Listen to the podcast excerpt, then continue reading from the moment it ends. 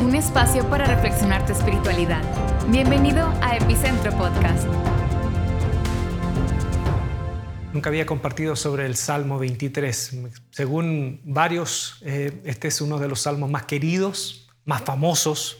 Este es uno de los salmos que ha cobrado, ha cobrado vida independiente de todo el material todo el material de, poesía hebrea. Es como el Salmo 91, eh, el Salmo 23, son esos salmos que eh, son tan significativos que obviamente mm, han trascendido culturas.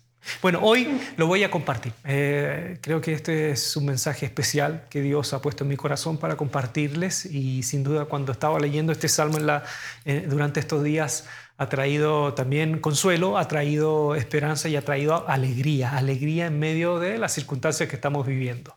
Voy a leer la versión contemporánea de la Reina Valera.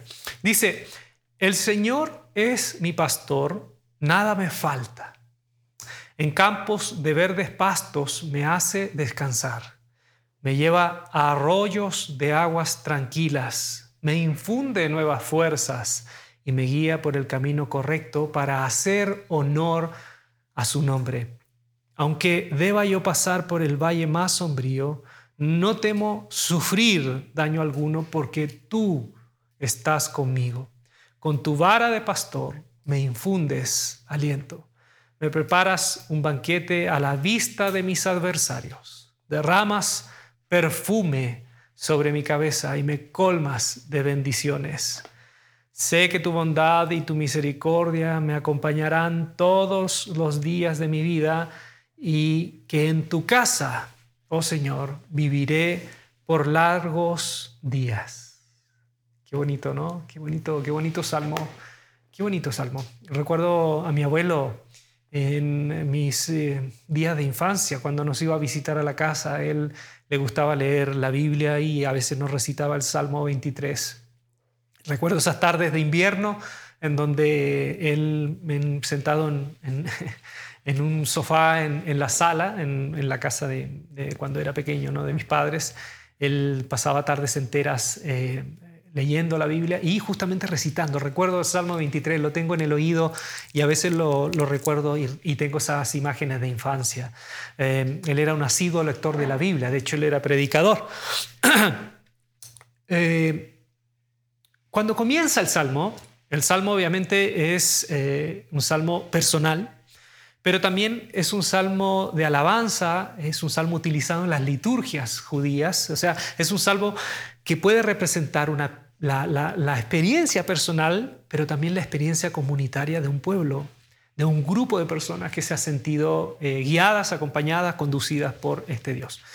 Según varios, está dividido en tres partes. En la experiencia del pastor que guía, eh, después en el acompañamiento en medio de las pruebas y en la tercera parte que es la otra imagen que muestra el Salmo, que muestra otra imagen de Dios como el pastor o el beduino que te recibe en, en su asilo, en su carpa, en medio de un momento de persecución. Entonces, vamos con el, vamos con el Salmo. Dice, la primera parte, ¿no? la primera sección, eh, en relación a la oveja y el pastor. ¿eh?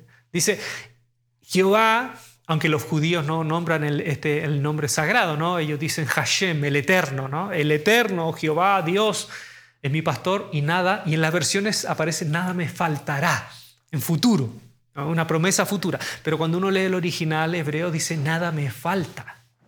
No es, solo la, la, la confianza de, con la fe puesta en un Señor o en, este Dios que te va a ayudar y te va a sustentar y te va a proveer en un futuro. No, es la experiencia concreta hoy. ¿eh?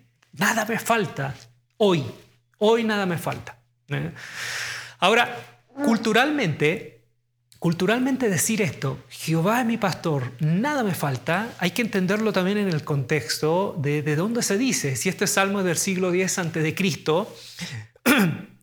desde el siglo XIV a.C. hasta el siglo VIII a.C., en, en, Israel, en la tierra de Canaán, había un conflicto, una tensión religiosa, una tensión de religiones Por un lado estaban los judíos eh, apegados y creyentes en este Dios pastor, Dios pastor, esta imagen grábensela porque aparece en muchas partes del Antiguo Testamento, que sacó a su pueblo de Egipto y los encaminó durante varios años en el desierto. Entonces quedaron con la imagen de este Dios que se les presenta como el Dios de aquellos nómades, como Abraham, Abraham que era un pastor, los patriarcas eran... Eh, eran pastores que caminaban con Dios. Era un Dios que se movía, no era un Dios vinculado eh, de, manera, em, de manera casi simbiótica con, con las estaciones de los años o las estaciones del año, porque por ejemplo en las culturas antiguas había un dios de la lluvia, el dios del verano, del invierno, de las tierras, no era Dios trascendía las estaciones del año, trascendía las manifestaciones de la naturaleza. Dios no, no, era las manifestaciones de la naturaleza, estaba por sobre las manifestaciones de la naturaleza y, y, obviamente era, eh, era el Dios que se movía, el Dios que estaba siempre en camino con su pueblo, eh, ayudándoles a encontrar y, no solo encontrar, sino que cuando llegaron a mantenerse en esa tierra prometida. De hecho, eh, las imágenes que tenemos del desierto de Israel, el santuario de Dios, se dice ¿no? que el Dios se movía, la nube avanzaba, se movía, ¿eh? y el pueblo iba detrás como un pastor que va guiando a sus ovejas. ¿Por qué les digo que era un choque cultural? Porque desde el siglo VIII hasta el siglo, desde el siglo XIV, del siglo VIII antes de Cristo, los grandes dioses de moda en la tierra de Canaán y, en toda la, península de la, media luna fértil eran dioses de la agricultura, como Baal, Baal, Acera, eh, Moloch, eran dioses se me corrió la silla, ¿no? Se me eran dioses que estaban vinculados a, a, la agricultura, por lo tanto estaban vinculados a los primeros asentamientos humanos, en donde todos sabemos, ¿no? un poquito de historia en la edad, de, en la edad del bronce, en la edad del hierro, eh, las primeras comunidades que comenzaron a asentarse, empezaron ya a dejar de ser cazadores recolectores y empezaron a, a, armar eh, pequeñas ciudades-estados en donde lo principal era la agricultura y la crianza de ganado. Entonces, imagínense el proceso de los israelitas, de ser ese Dios pastor que los guía, que los sustenta, que les da cada día lo necesario, y llegan a la, a la tierra prometida, a la tierra de Canaán, y se encuentran con otros pueblos que tienen dioses que son más de moda, ¿no? porque lo de pastor y cazador recolector ya pasó. Estos son los dioses actuales, los dioses de la abundancia son los dioses de la agricultura. Entonces, para un judío, decir que este Dios, pastor, eh, decirlo del corazón, este es el Dios en el cual yo creo y nada me falta, era casi una declaración anticultural. era como decir, yo no estoy vinculado y no me adhiero a estos dioses modernos que aparentemente hoy prometen una solución concreta a las necesidades concretas de la sociedad. Estos dioses agricultores, ¿no? que son los dioses que responden para las cosechas.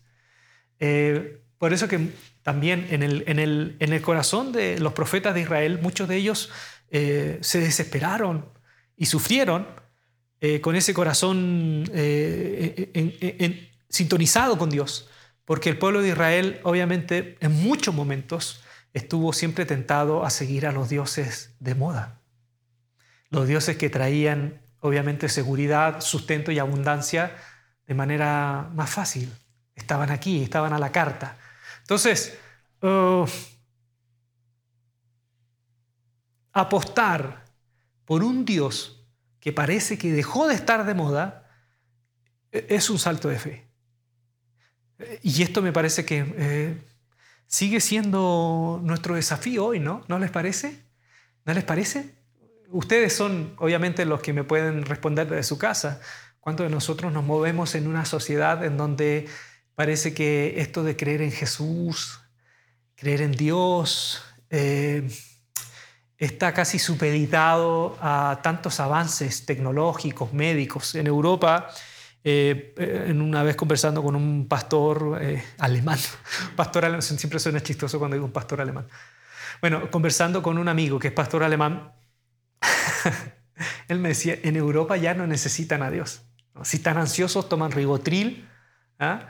Si, si, están depresivos, no sé, eh, toman sertralina, toman algún antidepresivo, van con un, se sientan en el diván. Y si tienen problemas de, inseguridad económica, bueno, están todas las condiciones en Europa, en varios países, para poder vivir tranquilo.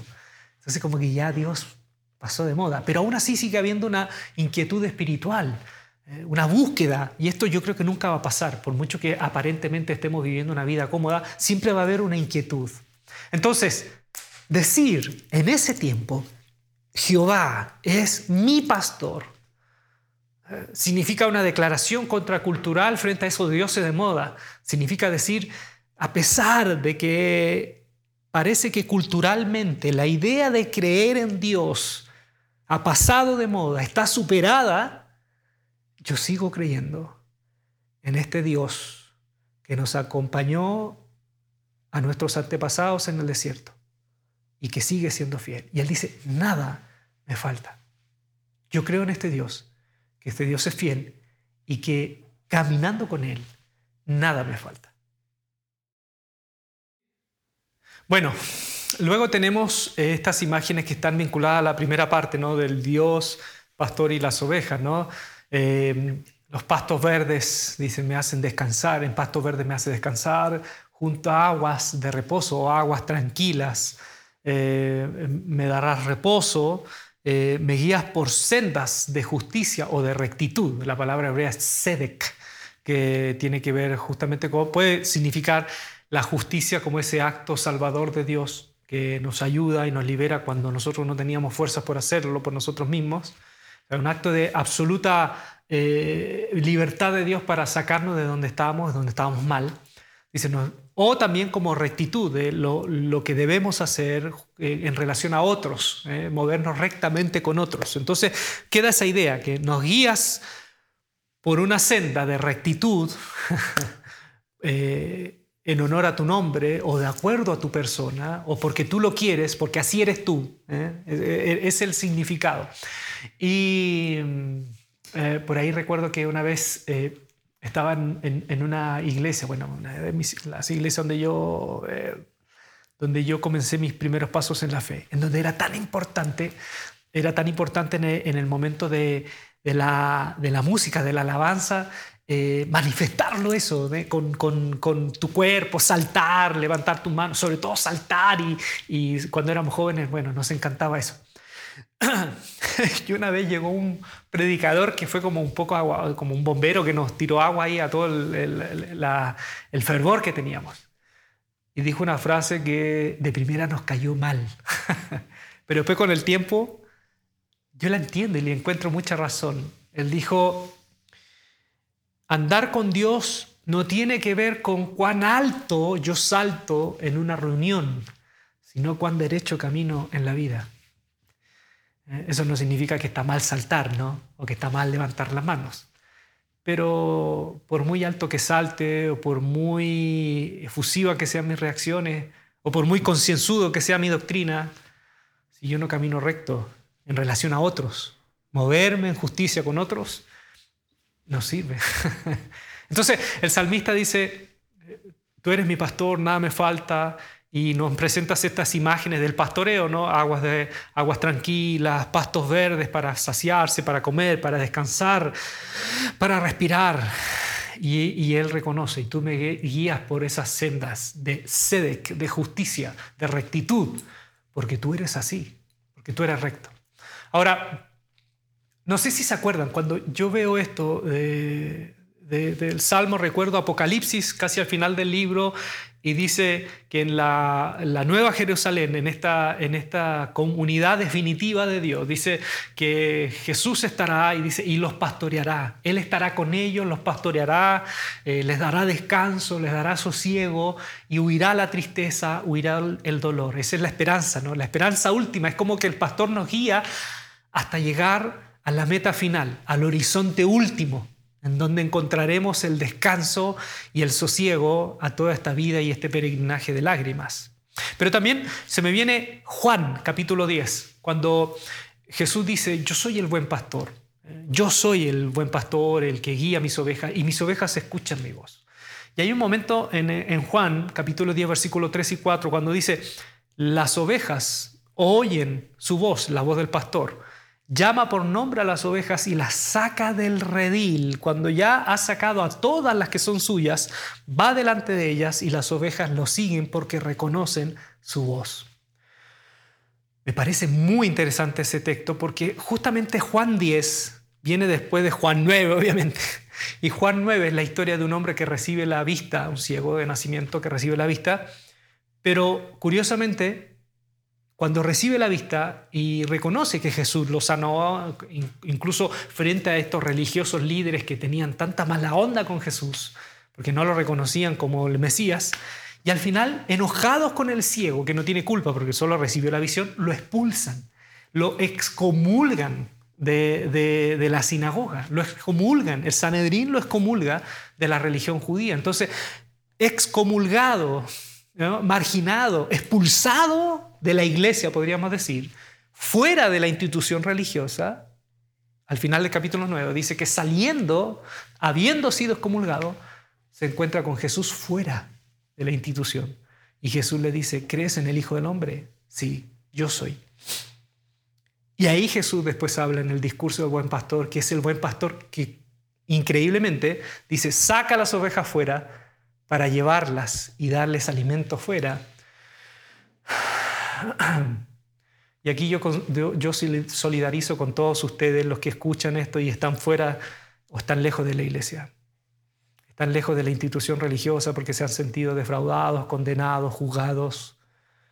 Y han sentido que muchos de nosotros como líderes, en vez de apoyarles en los momentos más difíciles, le dimos vuelta a la espalda, los juzgamos. Pero de manera milagrosa, muchos de ustedes que están fuera de la religión allá afuera se han encontrado con ese Jesús misericordioso y bondadoso que no encontraron dentro. Porque dentro encontraron prejuicio, dentro encontraron hipocresía, dentro de la institucionalidad encontraron eh, prejuicios ¿eh? y se encontraron con Jesús afuera. Como pastor eh, me adhiero a las palabras de un sacerdote católico que dijo, lo mejor que tiene la iglesia hoy es Jesús. Pero lamentablemente es lo que muchos nosotros más desconocemos y nos abrazamos a otras cosas. Bueno, el salmista dice que tú me guías por sendas de justicia y a veces, lamentablemente con dolor, eh, Jesús a veces tiene que sacar a algunas personas lejos de la institucionalidad para realmente se encuentren con Él. Ah, por eso si tú estás marginado de la religiosidad, de la institución, eh, eso no significa que Jesús y Dios no está contigo. Bien, ah, y seguimos con la segunda parte, ¿no? El viajero, aquel que se adentra, dice, aunque ande en valles tenebrosos, la idea es sombras profundas, una noche tapada, una noche oscura, no temo mal alguno porque estás tú conmigo. y fíjense, Va hablando de Jehová mi pastor, nada me faltará, habla de él, pero cuando se interna en la imagen más oscura de la poesía del Salmo, ahí cambia a segunda persona eh, personal, tú, tú estás conmigo. Es como estoy hablando de Dios, pero en el momento más difícil, en el momento más duro de la vida, es donde más cerca te siento. Y ahora hablo de tú estás acá, tú estás conmigo, eh, tú eres el que me acompaña. Entonces, lo que nos deja este salmo en este momento es que en el momento más oscuro es justamente donde más cerca estamos, o está Dios, está Jesús de nosotros. Tu vara y tu callado ¿eh? son los que me infunden aliento. La vara del pastor, y siempre se dice ¿no? que sirve muchas veces, las ovejas son tan torpes que con pequeños golpes va guiando o tienen esta curvatura que puede agarrar a una oveja eh, si se descarrila. ¿no? Entonces tiene esta imagen obviamente de que tú me guías, estoy seguro, porque aún a pesar de mi torpeza, en los momentos más difíciles, cuando parece que no veo nada y parece que tú estás tan lejos, es justamente el momento en donde tú estás tan cerca mío y me guías de perderme en la oscuridad. Ah, ahora, la fe en Dios no es un camino de rosas. Y qué bonito que el Salmo lo reconozca, ¿no? Él dice, aunque ande en valle de sombra de muerte, no temeré mal alguno porque tú estás conmigo.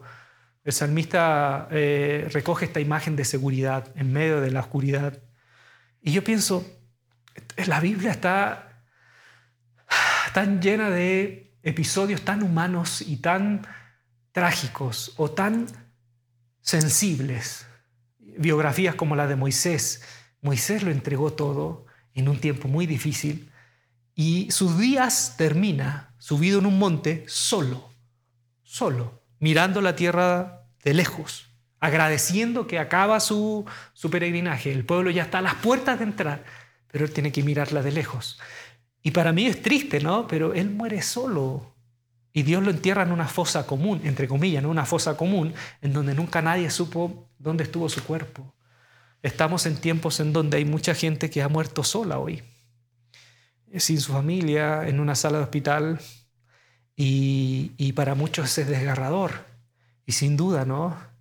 Pero tenemos el, el momento de un hombre de Dios que murió solo, solo, como Moisés. Ahora, solo entre comillas, porque Dios estaba con él, ¿eh? pero solo en, relación a sus familiares. Jeremías también se nos pierde el rastro en Egipto. No, no sabemos lo que le pasó a Jeremías. Por ahí la tradición dicen que murió de manera trágica, dolorosa, lejos de su tierra natal. Pablo también se nos pierde su rastro en Roma. La tradición dice que murió decapitado, pero no tenemos tampoco una evidencia concreta que haya sido así. Pudo haber muerto de hambre, pudo haber muerto eh, de alguna enfermedad, pudo haber muerto de, alguna muerte, alguna ejecución que no necesariamente fue una decapitación. Nadie supo de él. Se, pierde la huella de Pablo, pero obviamente su, su, obra no se pierde. El Espíritu de Dios la ha mantenido. Ah, incluso en Juan, en Apocalipsis, Juan, en un momento, por eso digo, esto me, hace tanto sentido, en un momento un ángel le da un, librito que es la palabra de Dios para profetizar a las naciones. Y dice que él toma el librito, se lo come y en el paladar es dulce, pero en el vientre se hace amargo. Ah, es decir, eh, eh, vivir, vivir para Dios eh, no, es, no es una tortura, pero en muchos sentidos tampoco es una vida de rosas porque estamos en un mundo que hay fuerzas que obviamente se oponen a la obra de Dios. Estamos expuestos a tanta fragilidad. Entonces, el, Apocalipsis también, me imagino que cuando leo esto, me hace sentir de que, eh, de que obviamente este librito condensa un poco la imagen. Es dulce, pero también es amargo. Es decir, si como cristiano, como pastor, yo te predico solo amargura, solo amargura y solo castigo y, este Dios eh, vigilante y este Dios eh, que, te, exige, eh, este Dios intransigente, eso no es evangelio. Si es solo amargura, no es evangelio. Pero si también te presento un evangelio que es solo caramelo, que es solo caramelo, no, Dios es el mejor negocio que puedes tener, no, tampoco es evangelio. Como la vida misma. Eh, como Jesús mismo también, ¿no? En un momento le tocó tomar la copa amarga. Él tomó muchas copas dulces con sus amigos, pero llegó un momento en que tuvo que tomar una copa amarga. Pero ahí está la confianza, aunque ande en valles de sombras, aunque camine, porque va a pasar. No temo mal alguno, porque tú estás conmigo. Y pase lo que me pase, sé que no estoy solo. Y llegamos a la última parte del Salmo. Llegamos a la última parte del Salmo que es esta otra imagen de Dios, el beduino que te recibe en su carpa. Bien, y llegamos a la tercera parte, que es la parte de este pastor beduino o este asilo. En, en tiempos muy antiguos, antes de la ley de Moisés, estaba la costumbre de que si si alguien eh, sin querer cometía un delito, eh, podía tener eh, una posibilidad de un juicio justo, porque obviamente los familiares podían arremeter de manera vengativa y sin, sin mediar ningún juicio.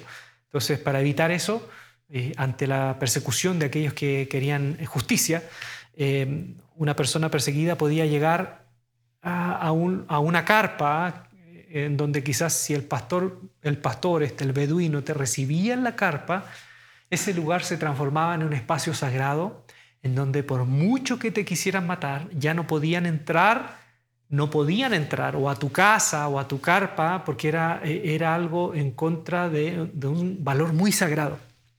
Algo pasó cuando leemos la historia de Sodoma y Gomorra, que toda la ciudad se agolpa en la casa de Lot y dijeron que salgan, que salgan esos visitantes.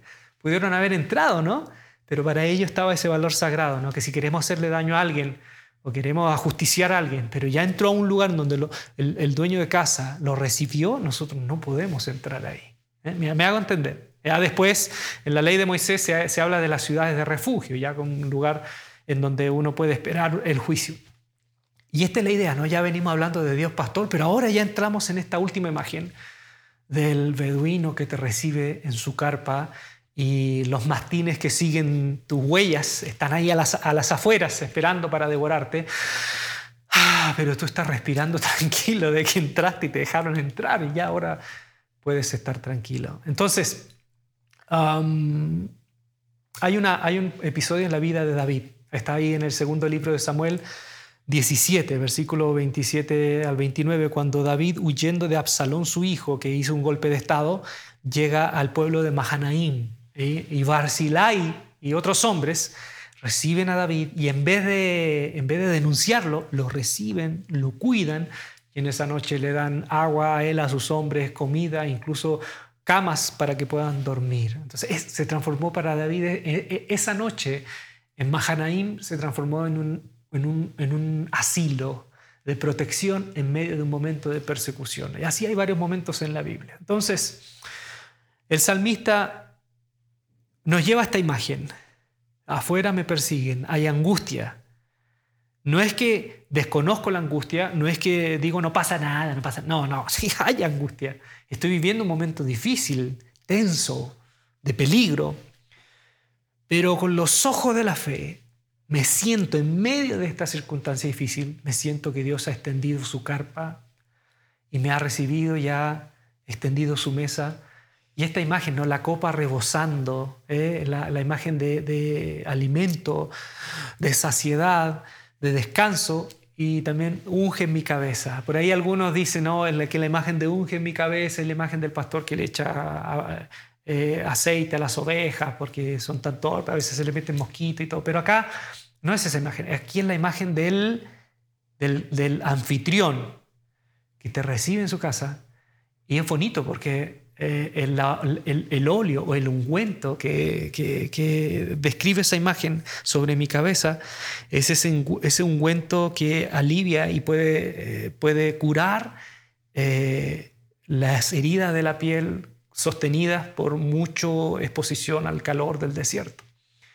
A los que, los que de pronto cuando éramos más muchachos, ¿se acuerdan? Esa jornada de pronto de verano que pasábamos en la calle, ¿se acuerdan? Y cuando llegábamos a la casa y nos duchábamos y la piel era como de jaiba después, una piel roja, seca, quemada.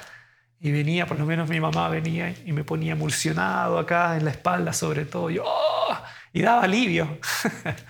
Bueno, esa es la imagen, la imagen de estar sostenido en una jornada tan agotadora, tan extenuante, y te sientes que en esta embajada, en este asilo de Dios, Dios no solo te, Dios no solo te da comida, sino que te cuida en todo sentido y te da ese ungüento sanador eh, a una piel quemada. Bonita esa imagen, a mí me, encanta esa imagen.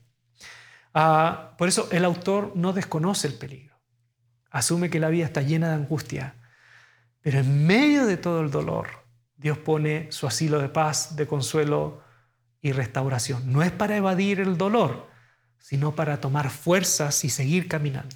No es decir, no, acá me quedo y, como que ya la hice. o sea, reconozco, afuera la vida, la vida, porque estos angustiadores también es como la vida misma. La vida me, fuera, me espera afuera para hacerme pedazo. La, la vida me espera afuera con todos sus peligros. Pero Dios a veces me da esos instantes de sosiego para volver a salir y volver a peregrinar, para retomar de nuevo el camino y volver a caminar. El bien y la misericordia, Tov y Gesed, estas dos palabras bonitas en hebreo, la bondad y, la compasión, me acompañarán, me seguirán. Está hablando, eh, algunos dicen que eh, el salmista obviamente está hablando de Dios, porque el bien y la bondad me seguirán todos los días de mi vida, está hablando de Dios mismo acompañándote como eh, un, un guía que está contigo. Ahora dice, me seguirán. me seguirán todos los días de mi vida. Es como al final del, Evangelio de Marcos dice, estas señales seguirán a los que creen en mí.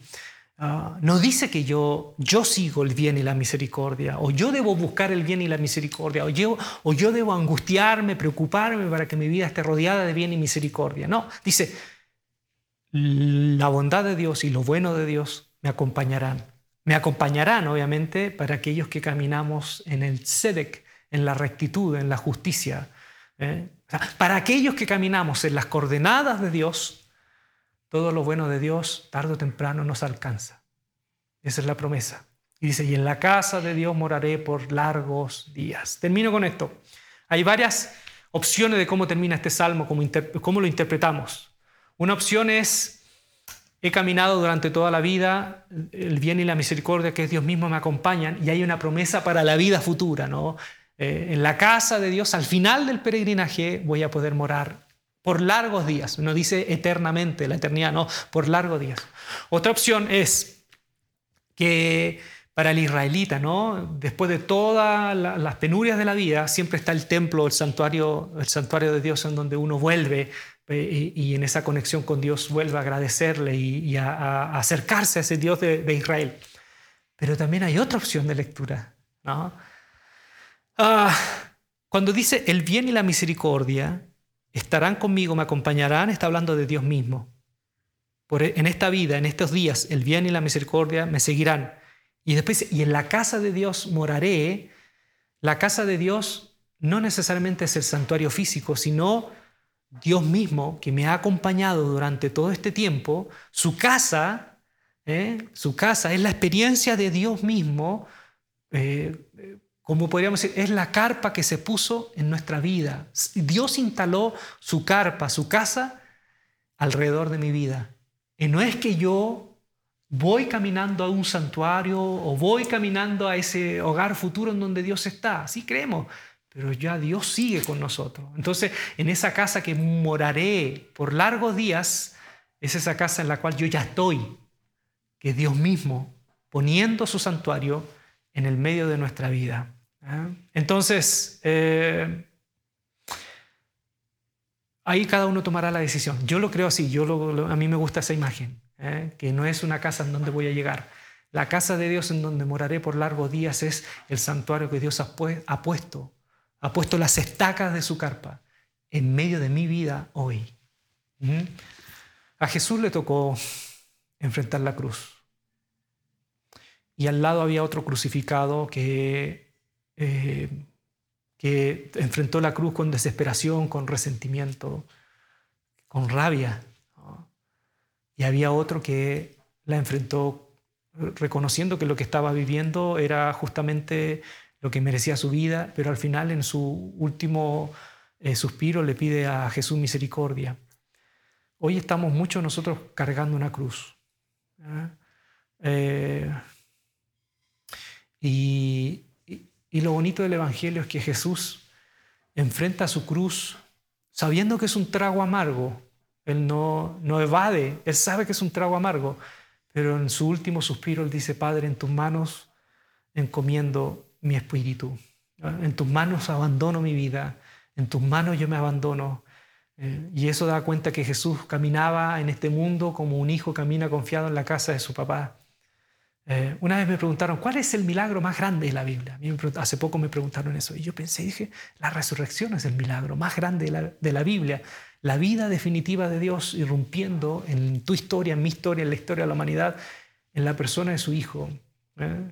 que hasta el último instante su hijo supo con confianza que Dios era un Padre amoroso. Y aún a pesar de enfrentar ese momento, él dijo, Señor, en tus manos entrego todo lo que soy. Y su padre le respondió con vida al tercer día.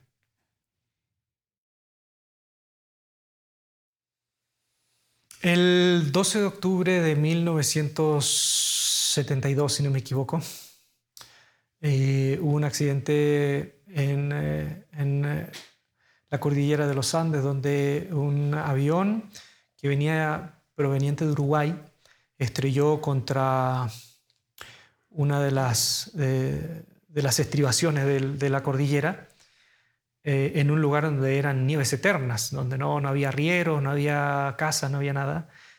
Y de 46, si no me equivoco, como 47 entre pasajeros, tripulantes, eh, solo sobrevivieron 16 jóvenes, eh, la mayoría deportistas.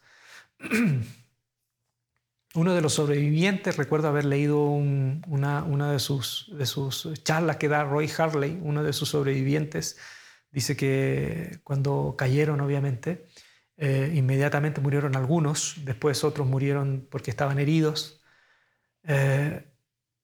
y que durante los 10 primeros días estaban atentos a las transmisiones de, la radio, una radio de Uruguay en donde estaban dando los, los avances de la pesquisa, del rescate, hasta que en el día 10 eh, escucharon, para tristeza de muchos, de que el rescate, las, eh, todo lo que es el, el procedimiento de rescate había terminado y habían dado por desaparecidos y perdidos absolutamente y ya no iban a mover ni un dedo eh, los ejércitos de los dos países, ¿no? tanto Chile como Uruguay.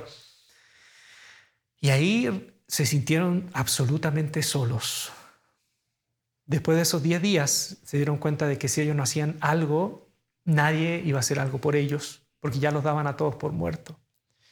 Y bueno, pues, los que vieron la película, han leído los libros, ¿no? de un par de ellos que ha escrito, una de las cosas que me llamó mucho la atención de Roy Harley es que dice que mm, después de eso, a los días, casi a los dos, tres días después, para remate, o sea, para agudizar más el sentido de desesperación, desamparo, vino una luz de nieve sobre el lugar en donde había caído el avión y eso obviamente le quitó la vida a otros, a otros más y diezmados, cansados, algunos enfermos, eh, pasaron noches de menos de 25 grados Fahrenheit, eh, eh, o sea, grados bajo cero.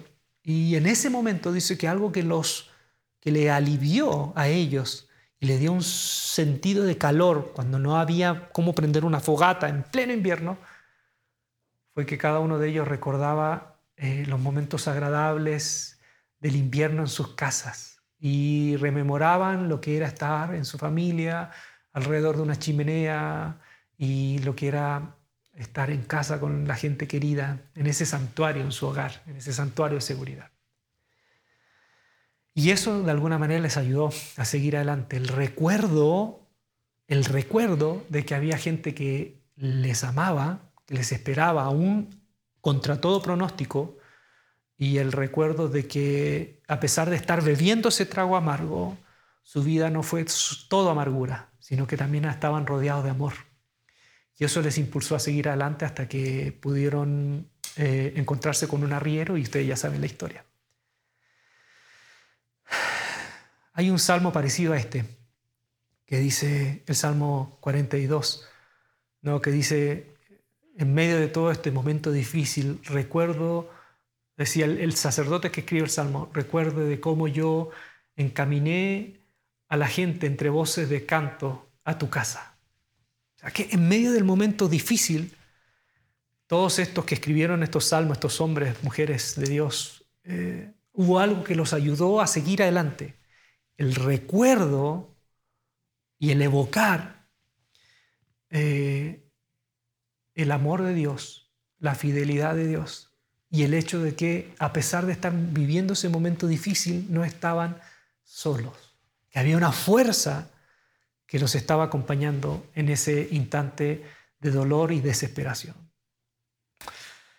Entonces, en este, en este mismo sentido, yo te quiero animar a que podamos eh, echar, echar mano a la fe y echar mano a la imaginación, también la imaginación en las manos de Dios que nos haga evocar eh, eh, con los ojos de la fe, el que en este momento, en un momento más difícil que quizás muchas familias estamos viviendo, eh, al mismo instante en donde tenemos la angustia de la incertidumbre que nos está ladrando ahí a las afueras de la carpa, Dios está extendiendo su mesa y está extendiendo su óleo y su ungüento y su fuerza eh, consoladora eh, y de amor en medio de este momento difícil. Para aquellos que han perdido sus familias, su gente querida, les envío un abrazo y les envío este saludo de, consuelo y estas palabras, que en medio del momento más difícil eh, puedan como Jesús y podamos como Jesús decir, Padre, estoy cargando esta cruz y no voy a, vociferar ni voy a, a mirar a todo desde el resentimiento, voy a mirar al cielo y en tus manos quiero entregarte todo lo que soy, abandonarme en ti. Porque tarde o temprano Dios responde y Dios responde con vida, con esa vida profunda, esa vida definitiva que solo Él puede otorgarnos y darnos. ¿Ok? Entonces el Señor es nuestro pastor, nada nos falta y aunque, andamos, andemos en lugares de sombra, Él seguirá con nosotros. Él extiende su mesa aun cuando los angustiadores están pidiendo nuestra cabeza, porque caminamos hacia esa casa, ese santuario, increíblemente Dios ha puesto las estacas de ese santuario hoy mismo en nuestra vida y ese bien y la misericordia nos acompañan hoy hasta el final de nuestros días.